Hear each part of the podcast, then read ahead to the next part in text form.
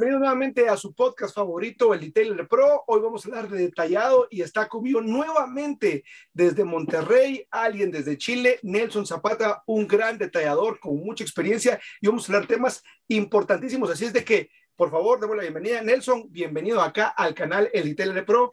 Es un gusto tenerte por acá de vuelta. Hola, Levi, ¿cómo estás?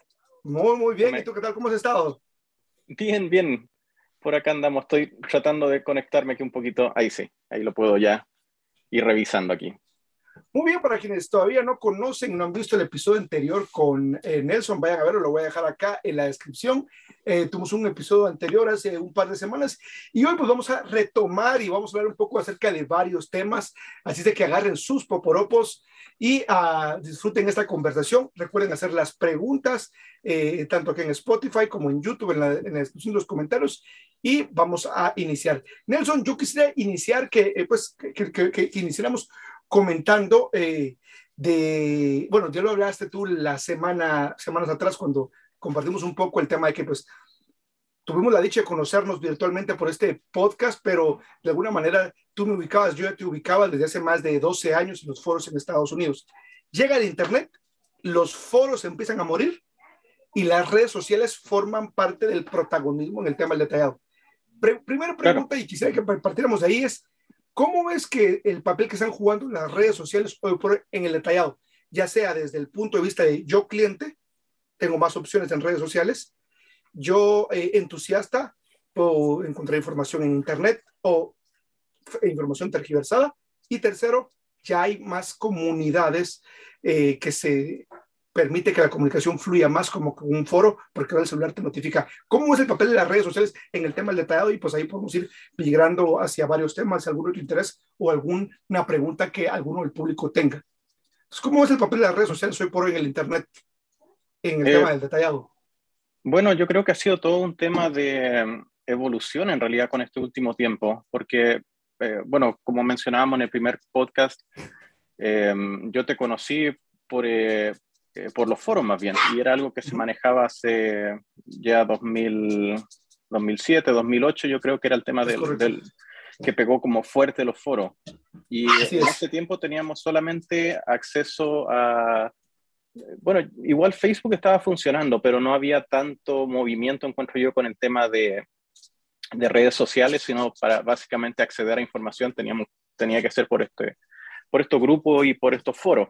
Y em, en, bueno, en nuestros tiempos, por decir así, eh, yo creo que era nuestra forma principal de poder adquirir información y conocer más detailers y ir como generando una, una pequeña red de contactos. Pero Totalmente. ahora último, claro, como dices tú, ha evolucionado un poquitito este movimiento y eh, se han creado más grupos de detailing, especialmente en Facebook. Ahora último, he tratado de compartir un poquitito más en los grupos y... Eh, tratar de compartir información, un poco de experiencia personal, pero ah, como dices tú, existe ese cambio que hubo ahora y eh, la información en realidad está muy accesible como para cualquier persona que pueda acceder y aprender de forma relativamente fácil. Tenemos, bueno, cursos en línea y como yo he comentado, mis opiniones personales, eh, los, los cursos te sirven como para poder educarte y entender conceptos básicos, pero requiere uno un pequeño curso ya en persona, como para poder eh, aprender bien el tema del detailing. Pero toda esta evolución ha sido para bien. Eh, se ha hecho, yo creo, más fuerte el tema del detailing y eh, ha aumentado también lo que es la educación de, lo, de los detailers a, nivel mundial. ¿Es que esto ha influido en el hecho de que hay más eh, consumidores, es decir, clientes que estén más enterados que hace 10 años y qué papel juega eso a la hora de, de, de, de crees de poder cerrar una venta o, o, o, comunicar los servicios, porque hay quienes se enfocan tanto en la parte de, del detallado como tal que dejan la parte de la promoción eh, y de pues, diferenciarse en el mercado. Sí, el, eh, todo este tema de, bueno, yo sé que hay personas, por ejemplo, Franco, que es un poco más eh, involucrado en lo que es tema como de, de marketing, Pero estas redes sociales o en realidad todo este tipo de, eh, como tener acceso rápido a, a, redes y poder compartir tu información, compartir tu emprendimiento de forma rápida a miles de personas en poco tiempo, eh, ha evolucionado mucho el tema de la industria, especialmente como para los, los, trabajadores, porque antes uno tenía que acceder como al marketing normal, que era tener que salir y, no sé, entregar tarjetas, visitar gente, pero ahora encuentro yo que es súper fácil poner un negocio de detailing y eh, se acortó esa experiencia de entrada que se requería antes. Y ahora básicamente eh, tenemos como la herramienta necesaria para poder trabajar sin tener un, respaldo, por ejemplo, de experiencia, como lo que habíamos comentado, que las máquinas orbitales en realidad han cerrado mucho ese, esa curva de aprendizaje que en realidad había una gran división antes entre las personas que tenían que aprender a usar rotativa de forma correcta. Entonces, Dos preguntas. ¿Eso es bueno o malo para el mercado? Eh, yo creo que depende, desde mi punto de vista, eh, yo creo que es bueno porque abrió las puertas a muchas personas que posiblemente no hubieran entrado a este mercado por el miedo a, dañar algo, por ejemplo, con una máquina rotativa. Ahora, como menciono yo, hay, en realidad dos formas de poderlo ver esto. Uno es por el lado positivo, que es eh, que achicó la curva de aprendizaje y básicamente cualquier persona puede comprarse una máquina orbital y algunos pulimentos y dejar muy, resultados muy decentes en, casi cualquier vehículo. Pero si uno lo ve por el lado, por ejemplo, de, eh, por el lado profesional, en cierto modo, por decirlo así. Eh, hay muchas personas que no saben exactamente eh, cosas un poco más profundas, que era lo que habíamos tocado, que era, por darte un ejemplo, pintura blanda, espesores de pintura. Hay muchas cosas que básicamente ahora no se aprenden por la facilidad que es de acceder a resultados fáciles con una orbital. Entonces, visto desde un lado profesional, encuentro yo que igual hay muchas personas que posiblemente no tienen como la experiencia profunda en cierto tema de corrección de pintura y em, tienen con esta facilidad de mezclado con redes sociales de poner un negocio de, de, un día a otro. En, en, un día puedes poner tu negocio de detailing y, y empezar a ofrecer. Entonces, eh, va a depender un poquitito del punto de vista, pero yo lo veo más bien por el punto de un lado positivo, porque tengo muchos clientes, eh, por darte un ejemplo, en Chile me tocaba mantener un auto de un cliente y esta persona era súper maniática con sus vehículos, tenía varios BM y eh, tenía todos los vehículos blancos y me acuerdo que una vez me, me contactó porque quería eh, que le hiciera un, si no me equivoco, era un M3.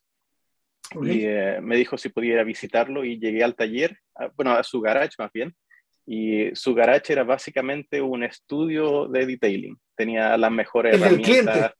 El del cliente, claro su garage lo tenía como completamente preparado y tenía las mejores máquinas, eh, tenía ceras que había pedido desde Alemania, desde Swissvax. Tenía, básicamente era como un, un, estudio soñado de, de un detailer. Y, em, y, eh, y, me impactó en ese momento porque yo, en cierto modo, tenía un poco de tiempo que había comenzado. Yo creo que tendría como un año más o menos en el mercado. Y um, este cliente cuando llegué a la casa me empieza a mostrar todo lo que tiene y era, no sé, dos o tres veces más de lo que yo tenía como, como trabajador. Y eh, él me dijo, no, yo tengo esto porque me gusta, me gusta el tema, yo... Eh, y, y, las cosas que tenía estaban nuevas, la herramienta y todo estaba casi sin uso, todo. La cera, eso sí la había ocupado, pero ahí donde uno ve en realidad que hay muchas personas que eh, les gusta mucho el tema del detailing. Y em, es básicamente una forma como de desestresarse, como una terapia, por decir así. Y um, como se achicó esto de, de, la brecha de experiencia, eh, ese tipo de personas yo creo que han sido grandemente beneficiadas con este cambio de tecnología pero, pero, no, y máquinas. Pero ¿no crees que, que, también el hecho de que se haya cortado esa brecha también y que mucha gente pues haya entrado, también de alguna manera eh, creó la ilusión de que era algo fácil y que también hay muchas personas que se metieron y, y, y están literalmente batallando en el día a día porque eh, no es un negocio que despegue tan rápido. Obviamente eso está amarrado a hacer los recursos que tengas, la experiencia o la capacitación que tengas, el setup, el arsenal que puedas tener, eh, eh, y que eso pues también ha sido perjudicial, o sea, que la misma oportunidad también ha sido una dificultad, una desventaja para, para muchos. ¿Crees que pudo haber pasado eso también? Yo creo que sí. Em, hay varias personas que eh, yo creo que entraron al mercado porque vieron que podían tener resultados rápidos y resultados simples con una experiencia, por ejemplo. Entonces compraron una máquina orbital y em, eh, probaron en su propio vehículo y encontraron que fue como algo relativamente simple de hacer. Entonces, de ahí nace la idea de, empezar a hacer detailing, pero eh, no solamente significa eh, dar un buen resultado o una buena terminación en un vehículo. Hay muchas cosas aparte también que, hay, que es necesario aprender, sea por ejemplo el lado del negocio, el tema de experiencia que yo lo he comentado varias veces en, diferentes eh, como post que he hecho también, que la experiencia es sumamente importante porque va a llegar un punto, por ejemplo, que uno encuentra fácil hacer detailing, que yo lo pongo el ejemplo cuando recién comencé. Eh, yo cuando mi, mi, primera máquina que me prestaron básicamente como para hacer detailing fue una máquina, eh, era? la, G, la G110 de Meguiar's la, primera versión. La predecesora de la MT300. Claro, sí, sí, que viene basada de la Porter Cable sí, 7424 XP. Claro, sí. Esa también tenía la órbita de 8 milímetros, ¿no? Claro, de 8 milímetros. Sí, sí. Y, y, esa fue mi primera máquina porque fue básicamente John Jutsi, que fue el primer representante en Chile, me pasó su máquina personal como para poder hacer los primeros autos, porque cuando llegué a Chile yo no tenía herramienta. Entonces, él me prestó su máquina orbital y el primer auto que hice fue un auto Subaru. Entonces, hacer ese este, sticky paint, ¿no? A pintura blanda. Claro, es una pintura sumamente blanda. Entonces, trabajar, por ejemplo, ese auto fue, fue fácil. Eh, con una máquina orbital, uno la pasa y va haciendo el proceso y eliminar el daño es relativamente fácil. Entonces, eso te hace aumentar tu, eh, tu, tu autoconfianza o, o, aumenta tus capacidades, por ejemplo, de trabajo.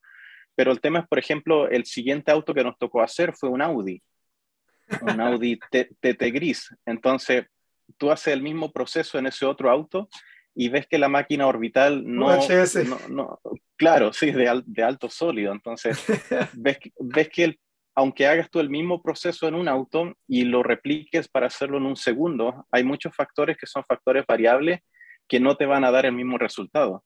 Entonces, ahí es donde... entra para la gente que, te está, viendo, Nelson, y tal vez no, no conoce un poquito más avanzado, ¿puedes explicar qué es lo del alto sólido y bajo? O sea, ¿qué implica eso? Porque alguien puede decir pintura es pintura y qué incidencia tiene eh, este tema del, tipo de pintura con el que trabajas. No sé si pudieras hablar un poquito acerca de eso. Claro. Eh, básicamente podemos catalogar pinturas, eh, hay que como empezar a profundizarse un poquitito en lo que es el tema de pintura, pero siempre vamos a tener, quería conectar el monitor atrás, pero no lo había podido bueno, hacer. para la próxima. Tratando de configurarlo, para la próxima lo hago. pero básicamente un sistema eh, normal de pintura vamos a tener lo que es el metal o el, substrato. Eh, ahora este puede ser, por ejemplo, eh, metal, eh, fibra de carbón, puede ser también fibra de vidrio, pero básicamente como la, la, construcción de nuestro vehículo. Y encima de esto lleva un primer, que es una pintura, generalmente es una pintura gris, eh, que es para poder adherir o, pegar las capas que vienen encima. Y también protege como un antióxido nuestras capas de abajo. Y después de eso tenemos lo que es el color base, que es una pintura con, con, pigmento, que viene a ser el color del vehículo. Vamos a dar un ejemplo, por ejemplo, que es rojo. Y después encima tenemos lo que es el barniz eh, o el clear coat que se llama, que es, es pintura transparente que va encima de, la, de la superficie. Y esta pintura transparente, el trabajo que tiene es de proteger el color o nuestro pigmento que está abajo, lo protege en contra, por ejemplo, de descolorarse por los rayos UV, eh, protege también para eh, la oxidación de, de, lo que es la pintura. Entonces, básicamente el barniz es nuestra como barrera de, de protección. Entonces, ese barniz que tenemos encima de los vehículos eh, varía dependiendo de los fabricantes, varía dependiendo la fábrica que el que. Creo que lo estoy compartiendo, no sé si lo puedes ver en mi pantalla ahora. Tengo una imagen acá de mi revista para tenerlo ah, okay. en contexto. no sé, no lo alcanzo a ver, como tengo el celular al, al revés. Ah, ok, pero, lo, tengo en YouTube, eh, está la, imagen justamente que dices la base, ah, el color y el clear coat. Claro, sí. Eh, todavía no me aparece, pero lo, ya, ya, va a salir. Sí, porque como hay un lag, hay un lag en el video en vivo. Claro, sí, hay un lag de, no sé, como cinco segundos más o menos. Lo, sí, yo creo que viendo. Sí. Pero, pero tenemos están las tres capas. Claro, y tenemos nuestro barniz, que es nuestro, nuestra capa transparente, y esa formulación va a variar dependiendo del fabricante, va a variar eh, dependiendo el, la fábrica de pintura que lo hace. Y lo que varía en esa pintura, eh, en ese barniz, es la dureza. Dureza me refiero a nuestra capacidad de poder desgastar ese material eh, como de forma continua, irá desgastando mediante abrasivos. Entonces, hay, hay ciertos que son ciertos barnices que son catalogados high solids o UHS, claro, ultra high solids, que normalmente son de vehículos ah, alemanes. En general, estoy como tratando de hablar, tratando como de encapsular un poquitito el, concepto. Claro. Pero casi la mayoría de los vehículos que vienen de Alemania, por ejemplo, Mercedes-Benz, Audi, eh, eh, grupo Volkswagen también, eh, usan una pintura que es bien resistente, que es bien dura. entonces es más difícil de que se raye eh, es más difícil, por ejemplo, lijarla o que se genere daño. Por eso, en, en cierto modo, si comparamos dos vehículos del mismo año, por ejemplo, y del mismo tipo de uso, un vehículo alemán, por ejemplo, un Mercedes-Benz o un Audi, se va a mantener un poco más brillante o en mejores condiciones por más tiempo. Y esto se da por el tema del barniz que es más resistente.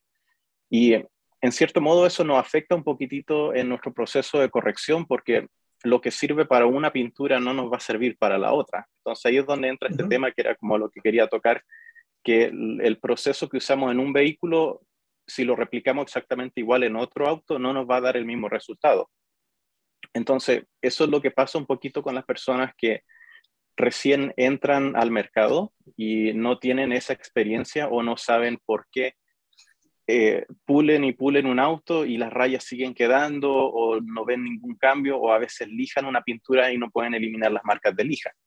Entonces, regresando un poquitito a lo que mencionabas tú, yo creo que en ese modo esta tecnología, eh, que en realidad fue evolucionada, yo diría, por Rupes, que fue el principal, em, generó esta facilidad para personas que puedan pulir su auto pero estas personas tampoco no saben mucho de, de, los espesores de pintura o de las durezas. Entonces, ahí entra el tema de que, que, siempre comparto yo, que es el tema de educación, que es sumamente importante, porque podemos tener las buenas herramientas, podemos tener un buen equipo, pero vamos a necesitar la experiencia y la educación y básicamente saber sobre lo que estamos trabajando para poder tener buenos resultados. ¿Cuál es tu opinión acerca de casarse una marca?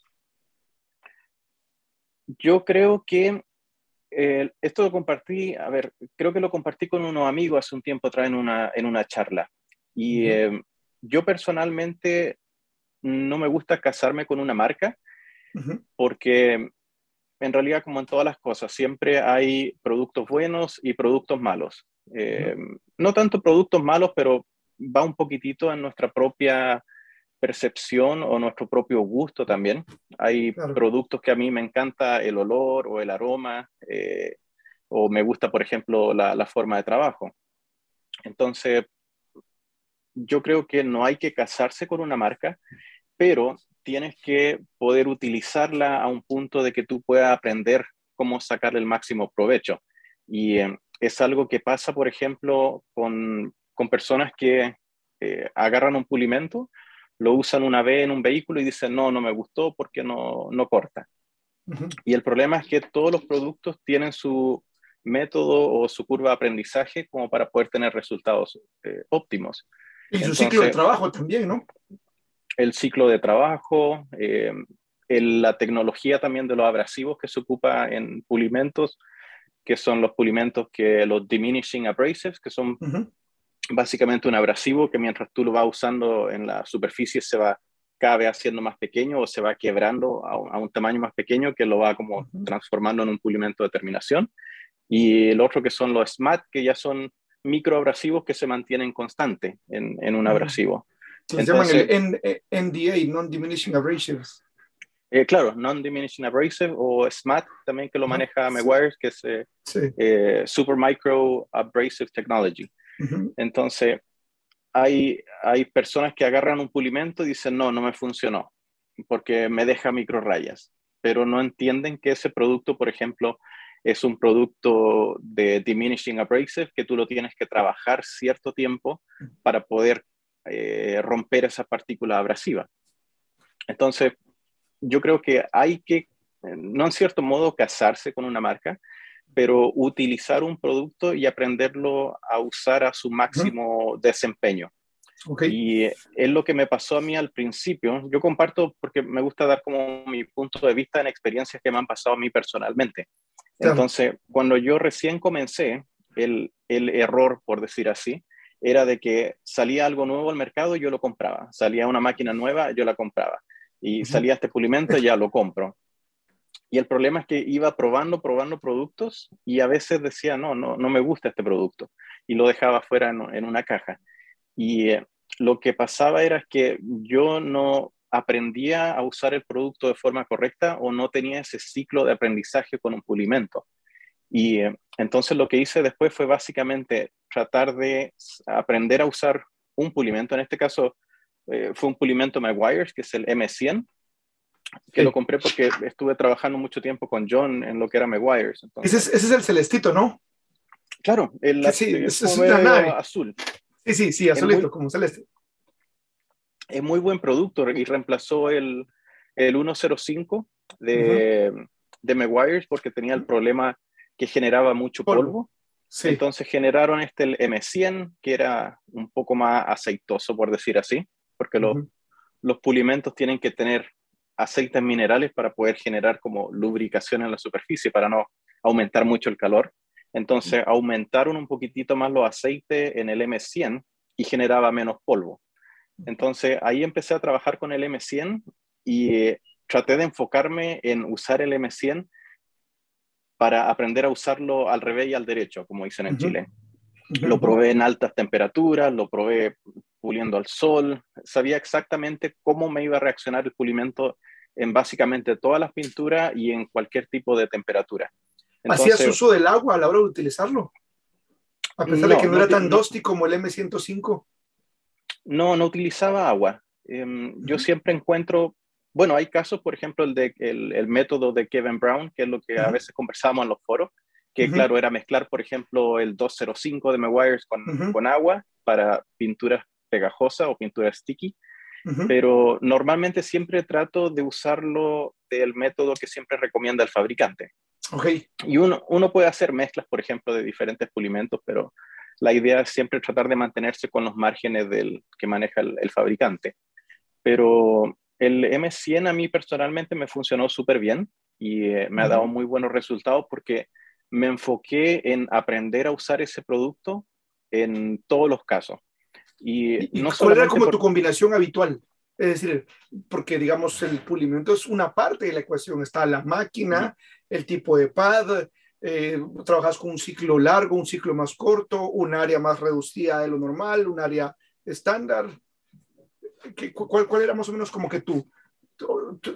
Está bajo teoría que debes de empezar con el método menos agresivo, pero podemos, eh, eh, pues, estar de acuerdo en el sentido que hay un punto en el que por lo menos tienes una combinación intermedia con la que a raíz de tu experiencia dices, ok, fijo esto, no lo voy a quitar con un ultra finishing polishing y un pad rojo o blanco. Eh, ¿Cuál era como que la, la, la, la, combinación que utilizabas regularmente? Va a ir un poquitito mezclado con el tema de experiencia. Y durante el tiempo que tú vas trabajando, entre auto y auto y auto que vas haciendo, Básicamente te vas formando como una lista de productos que tú sabes que te van a funcionar en un caso o te van a funcionar en otro como de una forma más, más, óptima. Pero en mi caso personal, por ejemplo, el M100, yo lo aprendí a usar bastante bien. Puedo como hacer casi de todo con el M100, refiriéndome a lo que es un proceso de corte. Me gusta usar mucho rotativa. Comencé trabajando un poquitito con orbital y eh, es lo que siempre menciono en los grupos que debemos comenzar a aprender a trabajar de la forma más, eh, más suave primero. Y eh, por eso recomiendo siempre a alguien que no tenga experiencia que comience con una máquina orbital, porque es la máquina más segura, es la más fácil de aprender a controlar y después de eso pasarse a lo que son máquinas rotativas. Y el proceso que yo hice, que comencé con máquinas orbitales y después me pasé a máquinas rotativas, y una vez que entré con máquinas rotativas ya casi no regresé a orbital, pues. porque cuando aprendes a usar una máquina... El punch que tenía.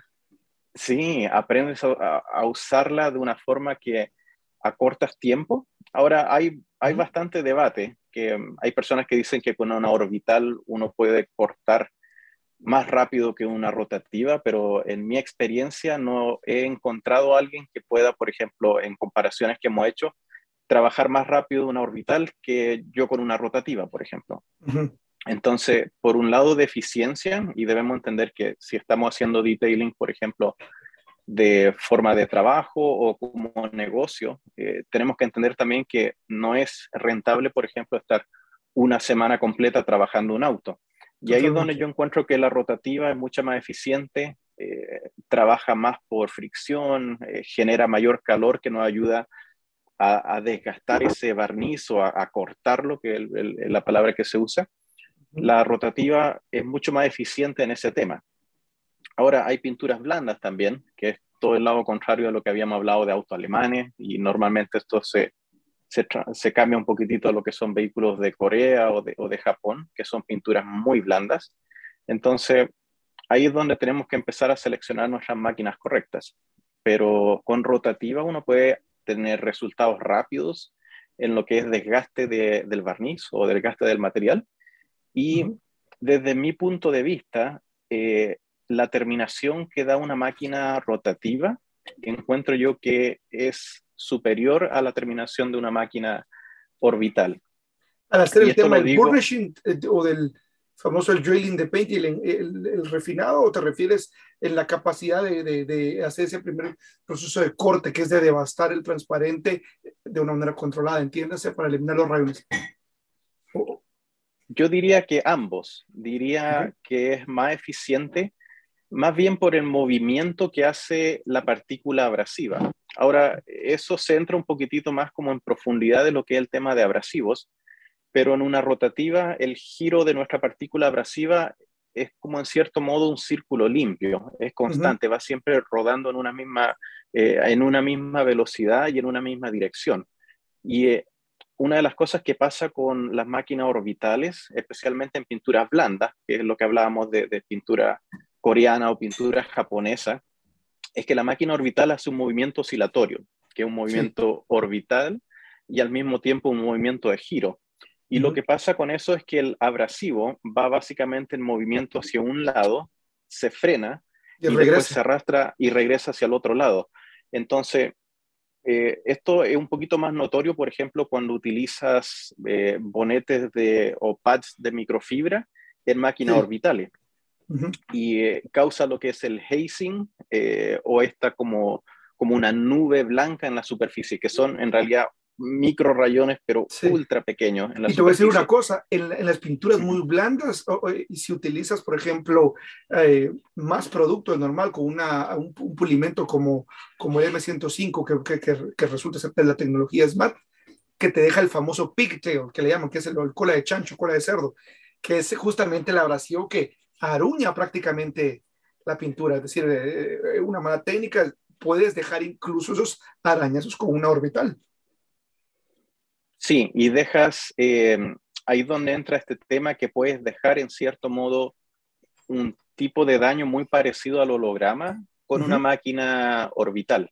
Sí. Y una forma fácil más o menos como de tratar de, de, transmitir esto como en un concepto es con una, con una escoba cuando estás barriendo eh, que los pelitos van básicamente arrastrándose hacia un lado y si frenamos esa escoba y la arrastramos hacia atrás, esos pelitos van a querer enterrarse y doblarse. Y eso es lo que pasa y lo que genera el, el hazing, que es, es básicamente el, freno y el regreso del, del abrasivo. Entonces, esa es mi opinión de por qué una máquina rotativa es mucho más eficiente para el proceso de corte y para el proceso de, de refinado o, el, burnishing o, o, que le llaman también. Que no sé en realidad cómo se transfiere un poquitito a, las palabras en español, pero el proceso de refinado de una superficie, pero cuando utiliza un pad que casi no tiene corte. Entonces es básicamente el, el, como el pulido, como el cristalizado final que se hace en una superficie, que normalmente va a ser ya en pinturas como mucho más blandas, que son más, más propensas a, ese tipo de daño. ¿Y, crees que eso tenía que... ver, no sé si, eh, eh, si pues lo supiste, pero por ejemplo, yo me recuerdo en el año 2013, hace casi 10 años, 2012, eh, justamente hace 10 años, cuando yo fui a, sacar mi curso eh, eh, con Todd Cooper de Estados Unidos, una época en la que los grupos de detailing en Estados Unidos empezaron a ver muchos detractores con el producto de Sonax, el Cotmat y el Perfect Finish porque una, básicamente la, eh, la, premisa que atacaba era de que eran productos que han sido diseñados específicamente para la rotativa, que justamente el abrasivo no tenía misma fuerza para eh, eh, quebrarse con una máquina rotativa como lo tendría, perdón, con una máquina rotorbital como lo hubiera tenido para una máquina rotativa. Entonces estaba como esa discrepancia de que no estabas puliendo de manera óptima porque no todos los pulimentos habían sido diseñados para ese movimiento. Bajo esto, bajo esta premisa, eh, digamos, uno de los, de, los, de, las, de los estandartes de Rupes es que tiene pulimentos específicos para cada movimiento eh, de, la, de, las máquinas. Y, y, acá creo que hay algo valioso, porque hay quienes podrían pensar que es un asunto de marketing, es un asunto y que, porque si en efecto se lo echas a, un producto de rotativa diseñado a una doble acción con un, un pad de microfibra, puedes generar resultados, como tú bien dices, aceptables, pero porque el abrasivo igual va a hacer su trabajo, pero no es que esté optimizado. Eh, ¿Crees que, que, es imprescindible el hecho de, de, utilizar productos que estén diseñados pensando ya un nivel, ya no a estos amateurs, pensando en sacarlo, como tú bien dices, la eficiencia eh, eh, y la tecnología que hay detrás del abrasivo como tal? No tanto en busca de quiero eliminar rayones, sino que quiero sacar el mayor porcentaje que el ingeniero detrás de esta fórmula, de este pulimento que a la larga vendría siendo como una lija líquida, ¿no? Vamos a estar de acuerdo en eso. ¿Cuál es tu, tu, perspectiva o tu visión acerca de eso? Correcto. Eh, si lo vemos de un, de, un, de un, punto de vista como simple, podríamos decir que los pulimentos son solamente lijas, lijas líquidas. Pero una de las cosas que muchas personas no comprenden es que los químicos o estas personas que fabrican los pulimentos tienen ciertos aditivos que aplican para, para, para cuando eh, formulan sus pulimentos. Entonces, por ese lado, yo personalmente también ocupo RUPES. Me gusta el, el, ecosistema, por decir así, que tienen ellos. Y es un sistema muy simple donde tienen sus pulimentos codificados con la tapita de color para usar con su pad correcto de, del mismo color y está todo formulado para funcionar de una forma óptima y de la mejor forma posible en, en, su máquina específica. Pero el resto de los fabricantes, como mencionabas tú, que fue el problema que hubo con, con bueno, no un problema con Sonax, pero básicamente era que trataban de usar un pulimento. Sí recuerdas esa como discusión que había online y que tienes que tirarle el, el, el, IPA o el IPA para poder verlo, porque si no, en realidad, si, si lo hacías con una doble acción, lo que estás haciendo es maquillando porque el abrasivo va a quedarse atrapado con los aceites, porque obviamente no era óptimo, es decir, eh, antes que mejoraran o, o, o, o, revisaran la fórmula. Así es. El, eh, era 2000 2010, si no me equivoco, más o menos fue eso. Y em, se conversaba mucho ese tema, yo lo conversaba también con amigos de Estados Unidos y... sí fue un tema. sí, sí, son como esos temas polémicos que a veces pasan en, en, el grupo. Pero me acuerdo, claro, era porque trataban de usar un pulimento que era como formulado para máquinas rotativas. Formulado yo me refiero a que contienen mayor cantidad de, em, eh, mayor cantidad de aceite, en cierto modo, por decirlo así, para, porque tenemos que entender que una rotativa funciona mucho por fricción y por calor. Entonces necesitamos tener ese como eh, esa lubricación entre medio para que el abrasivo se pueda mover y, pueda generar este desgaste. Y el problema es que había era que usaban máquina, rotate, máquina orbital que no generaba este calor o esta fricción. Entonces no podían básicamente eh, romper esta partícula de abrasivo. Y eh, los aceites eran los, que, los aceites que estaban formulados en realidad para generar esta lubricación en rotativa, terminaban tapando las imperfecciones y uno lo miraba y decía, claro, está, está, bien, se, se, ve bien. y no sé, te ibas a comer, a almorzar, después regresaba y la pintura estaba exactamente igual de antes que la pulieras. Entonces empezaban a, hablar y decir qué es lo que estaba pasando y se armó mucha polémica, pero fue principalmente porque no, no leen la etiqueta y es algo que también he tratado de compartir en los diferentes grupos y muchas personas a veces dicen no, no estoy teniendo el resultado que quiero o, o no, no puedo acceder a, a, un resultado óptimo con, este, con, con mi proceso y me queda en raya en el auto. Y la primera pregunta que siempre hago es, ¿qué es lo que estás usando? ¿O cuál es tu proceso? ¿O, o qué pulimento? Y eh, sabiendo eso, uno puede diagnosticar fácilmente. Y un caso que pongo de ejemplo fue hace poquito en un grupo que una persona subió una foto y dijo, tengo problemas con este auto, no lo puedo dejar bien. Y le pregunté que, qué pulimento estaba usando y respondió el Ultimate Compound de, de Meguiar's. Que es un ¿El botecito negro que tiene el carrito rojo? Ese, ese mismo. Sí. Eh, que es, es, es, un, es, un, producto bastante bueno porque se basa en la tecnología del M105. Sí, pero que sigue siendo la línea consumer, es decir, fue como que le dieron un par de, de esteroides a un producto de línea consumer que encontrabas en, no sé, en la fratería, en Walmart, en Costco, ¿no? Sí, pero estaba hecho solamente para utilizarse a mano y uh -huh. utilizarse con máquina orbital. Sí. Entonces ahí es donde llega este problema, que las personas lo quieren ocupar con una máquina rotativa, pero uh -huh. el producto no está formulado para utilizarse con, con, ese tipo de máquina, porque no tiene los ingredientes necesarios. Entonces ahí llega el problema de que estamos tratando de utilizar una herramienta que, es, que no es compatible con nuestro abrasivo. Y eso es algo que Rupes ha hecho súper bien. Y es ese ecosistema que han formulado ellos que yo lo comparo un poquitito con el sistema de, de Apple o de las computadoras, que tienes tu máquina y tu máquina es compatible con el pulimento y está balanceado el pad específicamente y ventilado para utilizarse con ese soporte. Entonces, han hecho un sistema que es muy bueno y um, muy eficiente en lo que es el sistema de corte y formularon sus pulimentos específicamente a, a, a los pads y a, al movimiento de la máquina. Porque tenemos que entender que, en cierto modo, Rupes eh, evolucionó mucho este mercado del tema del detailing, comenzando, también fue más o menos 2010, cuando comenzaron con su, eh, con su primera máquina que fue de 10 milímetros de, de, órbita, porque estábamos siempre acostumbrados a 7 y 8, 8 milímetros en, en movimiento, eh, movimiento orbital.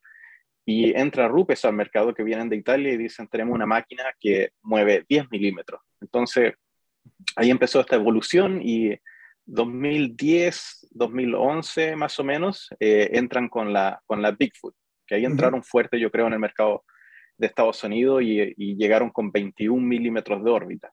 Entonces, para los que estábamos en todo ese tiempo, para nosotros era como algo realmente impresionante, porque tenemos, este, tenemos que entender que el movimiento de un, de, de un pad con producto, cuando uh -huh. lo estamos moviendo de un lado para otro, causa vibración, porque estamos uh -huh. básicamente empujando masa hacia un lado, 21 milímetros, y después regresándolo eh, 21 milímetros de regreso.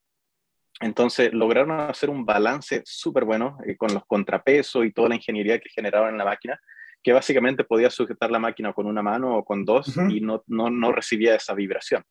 Y, eh, que sí te pasaba, ese, digamos, como con la Porter Cable, ¿no? Que tenías que presionarle, hacerle de 8 a 10 libras de presión.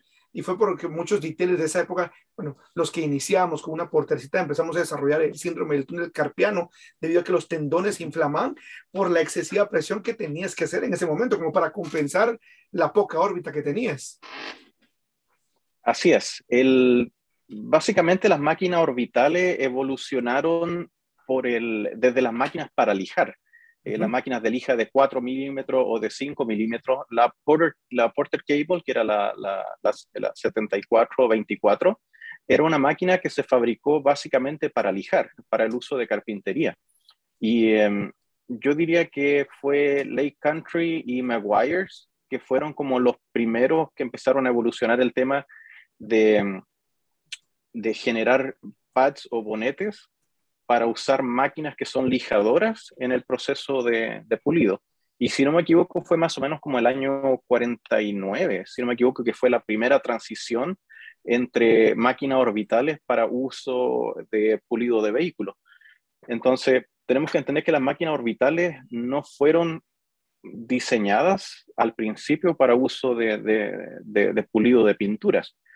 Pero Rupes, al aumentar el movimiento orbital, básicamente generó una máquina o ofreció una máquina que estaba hecha y que estaba desarrollada para trabajar pintura. Y por eso hace, mm, eh, cuando trabajábamos con la Power Cable que mencionas tú, que generaba, bueno, daño en, la, en las muñecas y, hasta artritis le, generaba algunos, era porque teníamos que básicamente presionar la máquina encima de la pintura para poder eh, generar ese, ese movimiento. Ese arrastre.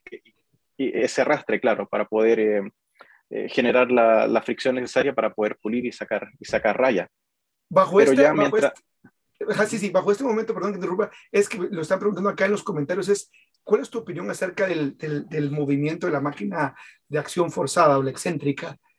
que viene siendo como la analogía de quiero tener lo mejor de los dos mundos, pero que a pesar de que tiene lo mejor de los mundos y a pesar de que tiene su espacio, no se popularizó tan bien como uno pudiera pensar. Es decir, si la rotativa tiene tanto poder de corrección y en las manos de un experto puede causar eh, un excelente acabado y la rotorbita y la, la orbital tiene un gran poder de poder corregir en manos de un experto y, a, y utilizar también el permite lograr eh, grandes acabados. ¿Por qué crees que no tomó tanta relevancia ni aún mismo Rupes tratando de desarrollar su propia acción forzada? No es su máquina más vendida. La, la, eh, la, Mile, creo que la, la, es correcto. O, la, o la 3404 de Flex. 3401. 3401, sí. 3401, eh, sí, sí. Claro, yo tuve la, las primeras Flex, la, la PE14, que son sus máquinas rotativas. Eh, tuve la Lightweight también, que es una máquina que fabricaron ellos junto con 3M, que fue una, una, una máquina pulidora Flex, pero era ultra liviana, que esa también la tuve en, en, su tiempo. Y me acostumbré a usar mucho lo que era rotativa para, para empezar a trabajar y tenía, como te mencioné, mi primera máquina orbital, que era la, la Meguiar's, la G110, que después me pasé a la G220V2 por el tema del voltaje y era la, segunda versión que sacaron ellos. Entonces tenía estas dos máquinas y em, ahí fue donde quise comprarme la 3401 de Flex, que era la, la roto orbital que entraba justo en el centro de, las dos, que mezclaba, como dices tú, lo mejor de los dos mundos, que es el movimiento rotativo de una máquina rotativa, y generaba oscilaciones, porque en realidad no son órbitas los que genera, sino es como un movimiento oscilatorio, eh, que era muy similar a la máquina orbital. Que es a raíz del engranaje. Tienen un, un engranaje en el mismo soporte, pero el problema es que no tienen un contrapeso. Y si no me equivoco, Flex fue la primera en sacar la máquina rotorbital de giro forzado. Entonces, fabricaron esta máquina, pero no tenía contrapeso, entonces generaba mucha vibración cuando tú la querías usar. Entonces, eso era como en cierto modo incómodo. Y el otro problema que generaba la 3401 es que por el mecanismo que tenía, giraba al contrario de las agujas del reloj. del, claro, del movimiento reloj, entonces giraba al contrario de lo que uno estaba acostumbrado a usar con una rotativa. Porque el, el control de una pulidora viene por el posicionamiento. Entonces, si tú tienes tu, tu, pad circular, si tú lo ladeas, por ejemplo, de este lado, y tienes tu giro hacia este lado, al momento de ladearlo, la máquina se mueve hacia el frente, si lo mueve al revés, se va hacia atrás y, del mismo modo, si el contrario, lo puedes manejar. Por eso uno puede pulir con una rotativa con una sola mano, porque puedes controlar dependiendo de tu, posición. Y el problema es que uno se acostumbra a este movimiento y te acostumbras que si tú la dejas la máquina para acá, eh, se va hacia el frente, eh, claro. Y lo que pasaba con la rota orbital de Flex era que si la ponía en esta posición se te acercaba. Entonces era como tratar de andar en bicicleta desde cero.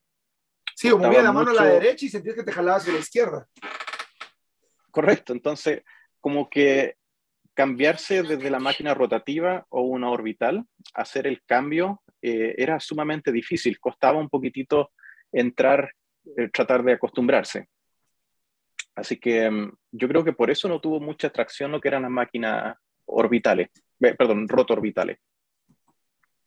Buenísimo. Ah, pues aquí hay un par de, de, comentarios, la verdad. Eh, dice saludos, eh, Levi y Nelson desde Monterrey, saludos peruanos desde Chile, saludos desde Colombia, eh, saludos desde Bogotá, saludos desde, bueno, desde Medellín, Colombia. Eh, bueno, acabo de preguntar ahorita em, de las máquinas de tiro forzado. Dice, sí, yo me quedo con mi DeWalt y con varios pads de diferentes texturas y tamaños. Eh, Hugo Paredes dice, totalmente de acuerdo con lo que están comentando. Saludos desde Guadalajara. En el tema de, de, de, las pulidoras, es decir, ¿qué crees que, que, hace falta para que haya más personas que eh, se animen a usar una rotativa en el caso de que, de que también ya se creó como cierto cierto mal, mala, mala fama, digamos, eh, eh, eh, relacionado a esta? ¿Consideras que sigue teniendo un lugar dentro del detallado? ¿Cuál es tu opinión al respecto de, de, que entre el arsenal del líder tiene que tener una de cada, de cada movimiento? ¿Si hace falta, no hace falta? ¿Cuál es tu, tu óptica relacionada a esto? Hablando del arsenal y las habilidades del detailer. Sí, yo creo que un, un detailer o una persona que se va a dedicar al detailing como en forma profesional o, tiene pensado en realidad trabajar como un negocio, yo creo que es necesario tener todas las herramientas necesarias para poder entregar un buen resultado, porque no todas las pinturas reaccionan de la misma forma. Y eh, regresando al principio, tenemos pinturas duras y tenemos pinturas blandas, que las máquinas tienen sus propios pros y, contras en, ciertas pinturas. Entonces es necesario, yo creo que un detailer que se va a enfocar en esto o que quiere en realidad obtener los mejores resultados posibles, yo creo que es indispensable que tengan toda la herramienta, que tengan una máquina orbital. Eh, la máquina rotor orbital, yo desde opinión personal, encuentro que es una máquina que funciona muy bien en ambas cosas, pero no es excelente en ninguna de las dos, sino es una máquina como intermedio que te va a dar buen corte y te va a dejar una, una terminación decente que para el 99% de las personas va a ser muy difícil poder encontrar eh, que esté mal el, el, trabajo. Pero una máquina rotativa y una máquina orbital, si tienes solamente esas dos, o si tuvieras que comprar solamente dos máquinas, te recomendaría que comiences con una máquina orbital de giro libre y una máquina rotativa de, de, giro forzado, pero viene a ser una, una rotativa.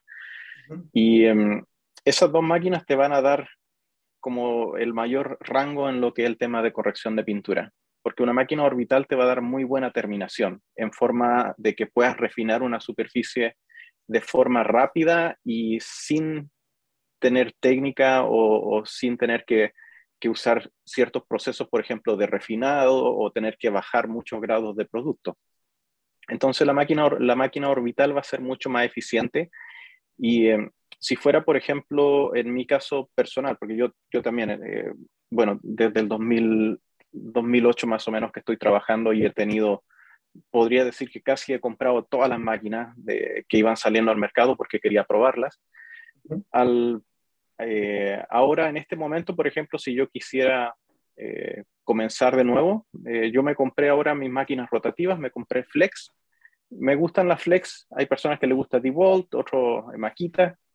En mi caso personal, yo he trabajado con Flex muchos años y me gustan mucho las máquinas, son máquinas hechas en Alemania y me han funcionado súper eficiente no he tenido ningún problema, por ejemplo, con gatillos o, con engranaje. Entonces, desde un punto de vista, como viéndolo desde un lado profesional, son máquinas que están hechas como para uso, eh, para uso continuo de trabajo y para, eh, para uso eh, de, trabajo. Están hechas y, diseñadas para, para, para usarse durante 10 horas continuas. Entonces son máquinas muy eficientes para trabajar y en máquinas orbitales yo diría que Flex, eh, perdón, que Rupes tiene la delantera en lo que es el tema de tecnología de máquinas orbitales. La de 21 milímetros, yo personalmente encuentro que es un poquito excesivo el movimiento oscilatorio y es basado en lo, que conversé que era el movimiento del, abrasivo, que el, el, freno y el tiro que hace durante el movimiento orbital. Pero a mí me gusta mucho la máquina Dueto, que es la de 12 milímetros que tienen ellos, más bien porque tiene un cuerpo pequeño, entonces eh, es, cortita la máquina y es, muy cómoda como para poder trabajar en las puertas, no tienes la máquina larga como, para tratar de maniobrarla. Entonces, a mí desde opinión personal me gusta mucho la Dueto, que es de 12 milímetros órbita, porque tenemos que considerar que el movimiento orbital que genera una máquina, que es el movimiento de, lado a lado, si lo vemos em, para trabajar, por ejemplo, bordes o si tenemos que llegar cerca de, una orilla, eh, tenemos el, pad que va a estar golpeando y hay, hay 21 milímetros, o, en realidad es casi el doble, que son casi 40, porque tenemos que alejar la máquina. Eh, casi 42 milímetros de superficie, donde la máquina es un 50% eficiente. No, no puede ser tan preciso, digamos. Exacto, no, no puedes llegar a un borde como lo puede hacer con una rotativa. Entonces, eso es una de las cosas que no es muy eficiente en lo que son las máquinas orbitales, que es tratar de llegar a, orillas o, a bordes, tratar de llegar lo más cercano a, a, una superficie. Eso es algo que no se puede hacer muy bien con una orbital por la naturaleza del movimiento orbital. Entonces, ahí es donde entran las máquinas rotativas, que son mucho más eficientes. Entonces, es necesario que un detailer tenga, yo diría que ambas máquinas como para entregar un buen resultado y usar una herramienta para cada caso. Buenísimo. Para ir avanzando, que hay una pregunta relacionada. Dice, para un trabajo sencillo o one step polish, ¿sí sería funcional una rotoorbital? Eh, hablando de detailing de producción, ¿cuál, cuál, es tu, tu, tu uh, óptica relacionado al detailing de producción que, digamos, no estás haciendo, como bien decías en nuestra analogía? Eh, es algo, son productos buenos. Por ejemplo, los tres en uno en hacer las tres cosas, pero no son excelentes en ninguna de las tres cosas pero son muy buenos haciendo las tres cosas. En esta parte, ¿crees que hay una incidencia de la pulidora que utilicemos o es que implica más la tecnología del pulimento a la hora de pensar en detallado de volumen? Estoy hablando ahorita de un 3 en 1, no, no con una corrección de pintura per se. O es que al utilizar este nuevo producto en base de una rotativa o una eh, orbital de, de, una órbita grande, eh, puede incidir o le puede sacar mayor ventaja. Hablando del detallado de volumen principalmente yo creo que se reduce mayormente al tema de experiencia, porque como mencionas tú, eh, un 3 en 1 es un producto que trata de hacer tres cosas en uno, que vendría a ser el proceso de corte, que es nuestra habilidad de remover pintura. Tenemos un, un, pulimento fino que es para refinar esa superficie, para eliminar las marcas que deja el abrasivo. Y después ese producto también incluye cera, entonces es sumamente difícil tratar de hacer tres cosas bien con un solo producto. Entonces, o sacrificas eh, habilidad de corte, que es la habilidad de remover imperfecciones, o sacrificas la durabilidad del producto o la durabilidad de la protección. Entonces, es como medio complicado, por ejemplo, tratar de, dar una sola respuesta como para todos los casos.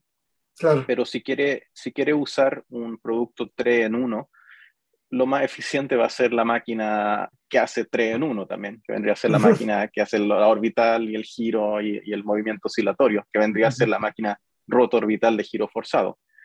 Y eh, yo lo digo porque el comentario se refiere a un, a un, eh, a un detailing productivo, porque es algo que también quiero compartir, yo creo que a ver si, si tengo la oportunidad, me gustaría tratar de hacer un post porque hay, hay tres tipos de detailers encuentro yo, eh, que vendría a ser eh, los, los, talleres de body shop, que son, son detailers que están enfocados en lo que es pintura y trabajo de autos que vienen saliendo de pinturas nuevas.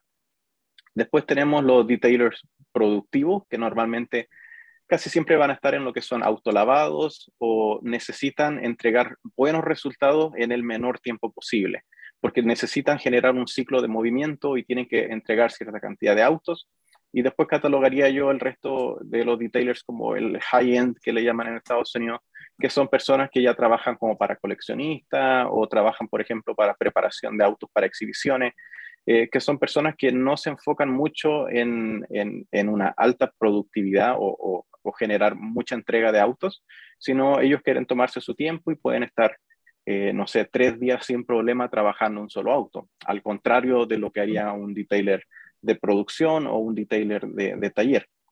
Entonces, estos tres tipos de detailers siempre van a tener eh, eh, tres diferentes resultados que necesitan entregar. Entonces, tenemos, por ejemplo, nuestro detailer productivo, que en realidad ellos no buscan tanto la perfección, sino quieren una, buena terminación, un buen brillo, eh, una buena protección en el menor tiempo posible. Y por eso a mí me gusta como compartir entre los tres detailers, a pesar de que a veces tenemos opiniones muy variadas o, o, tenemos nuestro, nuestro, nuestras diferencias, por decir así, porque entre los tres grupos de detailers podemos aprender bastante. Podemos aprender a, a cortar nuestros, nuestros tiempos de proceso o podemos aprender, por ejemplo, un, un, detailer que trabaja en taller, por ejemplo, puede aprender a entregar mejores resultados. Entonces, intercambiar información entre estos tres niveles de detailers, por decir así, ayuda mucho para nuestra eficiencia y nuestra calidad de terminación. Entonces, regresando un poquitito, tenemos que tener herramientas específicas y eh, normalmente un detailer de producción, que es lo que estábamos hablando ahora, eh, una máquina orbital o una máquina rotor orbital van a ser como las más eficientes en, en ese tipo de trabajo, porque normalmente están limitados como para hacer un solo paso en un vehículo. Entonces la máquina rotor orbital te va a dar muy buen corte y muy buena terminación y en poco tiempo. Pero si quieres hacer ya un trabajo de, de, por ejemplo, de pintura, que son los detailers de taller que tienen que remover marcas de lija, Ahí, en cierto modo, estamos obligados a utilizar máquinas rotativas para que generen esa fricción y ese desgaste para que puedan remover nuestras marcas de lija.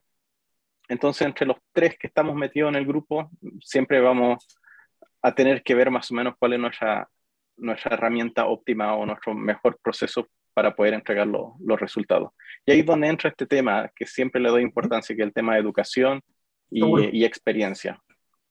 Para la gente que quisiera, pues obviamente, eh, conocer más acerca de tu trayectoria, eh, algún apoyo con alguna asociaría, alguna pregunta técnica, sos una persona que está muy activa últimamente ahora en las redes sociales, ¿cómo te encuentran eh, en redes sociales? Porque ahí nos están preguntando ahí para de tu contacto, ya para ir cerrando esta entrevista. Si alguien quisiera ponerse en contacto contigo, ¿cómo lo puede hacer? Me pueden encontrar en Facebook bajo Nelson Zapata y en Instagram bajo Zapata con Z y eh, en Instagram bajo Nelson Zapata 86. Que yo creo que, bueno, después cuando se sube el video lo podemos subir con, con los links que me puedan contactar. Pero ahora último he tratado de ser un poquito más activo en lo que son redes sociales, más bien porque encuentro, eh, y bueno, lo hemos comentado antes, que hubo este crecimiento grande, que yo diría que fue más o menos 2010, entre 2011, que hubo este boom de detailing em, y, muchas personas que, que, querían trabajar en el rubro. Y lo que pasó es que se masificó de una forma de que hay muchos detailers eh, que generan eh, mucha oferta, pero no se ha hecho ese mismo trabajo con el cliente final o con la persona común y corriente que tiene su auto. Entonces creció, creció mucho la, la, la, oferta de detailers pero la demanda que había siempre y que ha habido durante todos los años se ha mantenido exactamente igual. Entonces, ahí es donde entró este problema que se pudo ver hace varios años atrás, que empezaron eh, como una pelea de egos, empezaron a, pelear entre precios y cada vez bajando más los precios. Y, em, y, así es como se filtra un poco lo que es, bueno, ya un tema de economía, pero básicamente así es como se filtran las personas que ya no pueden mantenerse en el mercado, porque ya no, no pueden seguir eh, manteniendo una ganancia para mantener sus operaciones. Entonces, ahí vemos personas que, claro, entran a hacer detailing, se ofrecen y después en un mes están vendiendo todo su equipo porque dicen, no, no, no, no me funcionó esto. Entonces ahí se empieza a achicar nuevamente nuestra base de, de oferta y ya se balancea un poquitito con el tema de, de la demanda. Entonces, ahora último, lo que he tratado de hacer un poco, y es lo que varios colegas eh, estamos tratando de hacer, es hacer crecer la educación del detailing, no tanto para detailers, sino para el consumidor final, porque hay muchas personas que tienen su auto, tienen su, su, vehículo que recién invirtieron dinero y lo compraron y no saben la forma correcta de lavar. Y van y van al supermercado, por ejemplo, compran cualquier producto que, que encuentran que se ve bonito eh, y, usan una, una, una, toalla de la casa, cualquier cosa. Entonces, y va, va por el tema que no hay educación o no hay muchos detailers que se estén enfocando en enseñarle a las personas común y corriente. Entonces, yo creo que eso es algo que se va a empezar a evolucionar ahora y ya se está viendo en realidad, que se está viendo mucho por YouTube, por ejemplo, eh, el mismo podcast también, que se está enfocando en aumentar la educación de estas personas para que ellos sepan eh, y, puedan diferenciar de las personas que están trabajando de una forma correcta o cuál es el proceso correcto. Entonces, hay muchos que no saben para qué es el clay, eh, no saben qué es lo que es un sellador cerámico. Entonces, yo pienso que esta nueva ola, por decir así, o esta nueva era de detailing, se va a enfocar mucho más en lo que es eh, educación al cliente final. Claro. Y, me gusta y la, la, óptica que lo dices porque creo que es una de las cosas que, que nos hace falta. Y de hecho eh, es una de las cosas que tanto para el, podcast y para el canal también quiero ir empezando como incluir un segmento eh, que sea abierto para el público en general, porque eso, como bien tú dices, permite que la demanda esté más informada y que obviamente que la demanda también pueda ser más selectiva y que pueda obviamente distinguir entre un trabajo que sí vale la pena y de uno que no vale la pena, ¿verdad? Entonces, yo creo que eso es algo muy importante. Agradecido, Nelson, con, con tu participación, pues la gente está que muy contenta por el, por el, eh, eh, el episodio de hoy. Vamos a tener seguramente una siguiente parte. Así es que voy a dejar las redes sociales de Nelson eh, en la, en la, aquí en la descripción. Y si es la primera vez que estás acá, quiero recordarte que te puedas suscribir al canal, que puedas darle like a este video, que pues recordes que todo el contenido del podcast y del video podcast está disponible en Spotify, Google Podcast y Apple Podcast. Y para terminar, eh, quisiera dejarte el tema, a, eh, el tiempo a ti, Nelson, para que te despidas de la audiencia que te está viendo en vivo o para quienes estaban a escuchar o ver en diferido y que hagas tu último comentario relacionado pues a lo que platicamos el día de hoy. Así que muchas gracias por la entrevista. Primeramente, muchas gracias, Levi, por la invitación nuevamente y eh, poder compartir un poquitito poder compartir un poquitito relacionado a nuestro mundo y nuestro rubro, que en realidad nos, nos apasiona bastante poder compartir también con, con las diferentes personas. Y em, agradecer también a todos los que se han podido conectar en esta tarde, que, que están tomando tiempo de su día y de su vida para ver a dos personas en el otro lado del mundo que están conversando. sí, desde em, España. Sí, estaba viendo los comentarios y tenemos personas, bueno, desde Chile, Panamá, de, todo el país, que sí. era algo que no se podía hacer antes. Entonces, tratar de compartir algo con, una gran cantidad de audiencia y con hartas personas eh, realmente eh, es gratificante y esperemos que esta eh, etapa como de educación siga creciendo y como siempre he mencionado, mientras más crece el detailing, más ganamos todos. Entonces, es algo para, para bien de la industria. Buenísimo. Entonces, amigos, un abrazo. Los esperamos próximamente acá en su podcast favorito, El Pro. Nelson, un abrazo y nos vemos en una próxima. Hasta pronto.